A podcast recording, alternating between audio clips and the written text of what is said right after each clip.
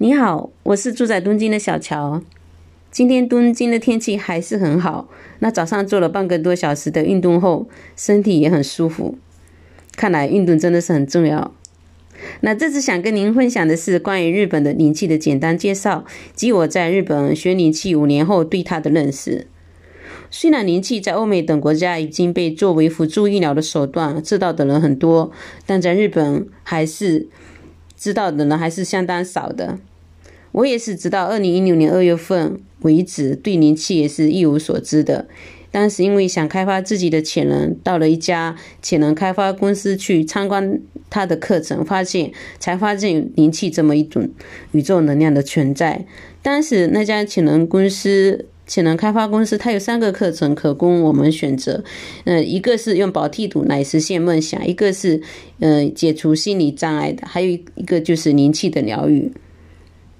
那我本来是想上宝地图的课程，但是对我来讲，灵气既有新鲜感，然后又因为看不见，但是有又有很大的。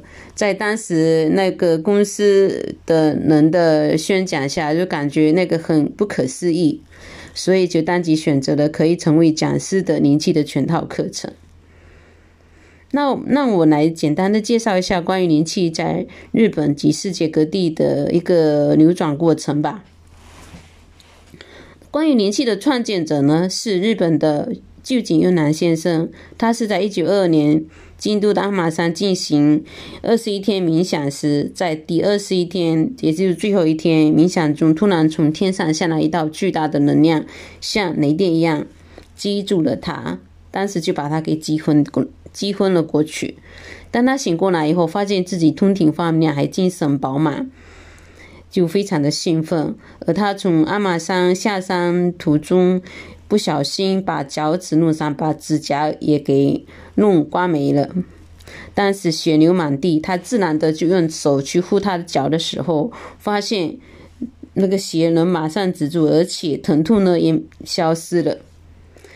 那当他意识到这个自己手上的这份能量的时候，就有下意识的把它给运用到周围人不舒服、身体不舒服的人身上，发现也是非常有效果的。就为此，他就开始与致力于培养他的弟子，关于灵气的弟子，以及呃治疗周围的病人。关于灵气的由来有很多种说法。但不可否认的是，现在在世界上存在的灵气，毕竟是从旧井先生培养的二十一个弟子中一个叫林中次郎的人，他通过传给生活在夏威夷的日系美国人高田先生，再通过高田先生传到世界各地去的。灵气呢，虽然看不见，因在减缓疼痛和疗愈等方面有实际的效果，在欧美各国是广受人们欢迎，但可在本土的。日本却因为政治等因素被禁止一段时间而消失了，几乎绝迹的消失了一段时间。那现在主要流行在日本的灵气是在三十多年前从欧美再次传到、再次逆转到、逆传到日本来的。我们一般把它称为西洋灵气，我学的就是这个西洋灵气。那灵气它有什么样的特点呢？通过我这五年多的学习和运用，发现它有下面七个，对我来讲有这七个特点是比较显著的。第一个是一，它一旦开通了，我们一旦开通了连接灵气的管道，就不需要去不断的练习才能维持下去，我们可以随时的跟宇宙的能量。去链接，因为有了这个管道以后，我们就不用担心会被闭，嗯，这个管道会被关关注。第二，我们需要的时候可以随时随地的召唤、下载这股宇宙的能量。像我虽然不是用在疗愈疼痛上面，但我是这个路痴，经常会在那个走路的时候，就是经常会迷路和忘了把东西放到哪里，那时候就。会用灵气来帮我解决这些日常的小问题。第三呢，它可以改变运势的流向。当意识到运气不好或者心情低落的时候，我们就可以启动灵气，把坏的流向转到好的自己希望的流向上面，以及改变心情。那第四呢，可以通过远隔操作。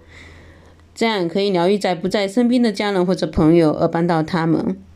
这对我这个生活在东京的中国人来讲，是一个很感恩的特点。那第五呢？那使用灵气可以方便集中注意力。第六，它可以与冥想结合，在冥想前启动灵气，可以提高冥想的质量。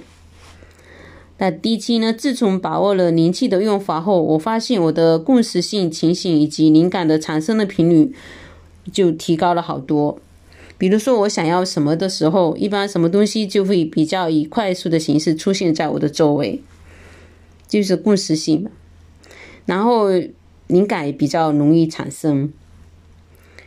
对于自我投资，我一向比较积极的，只要时间和资金方面没什么问题，就会投入进去。也因此做了很多的自我投资，但其中当然也有很多失败的自我投资。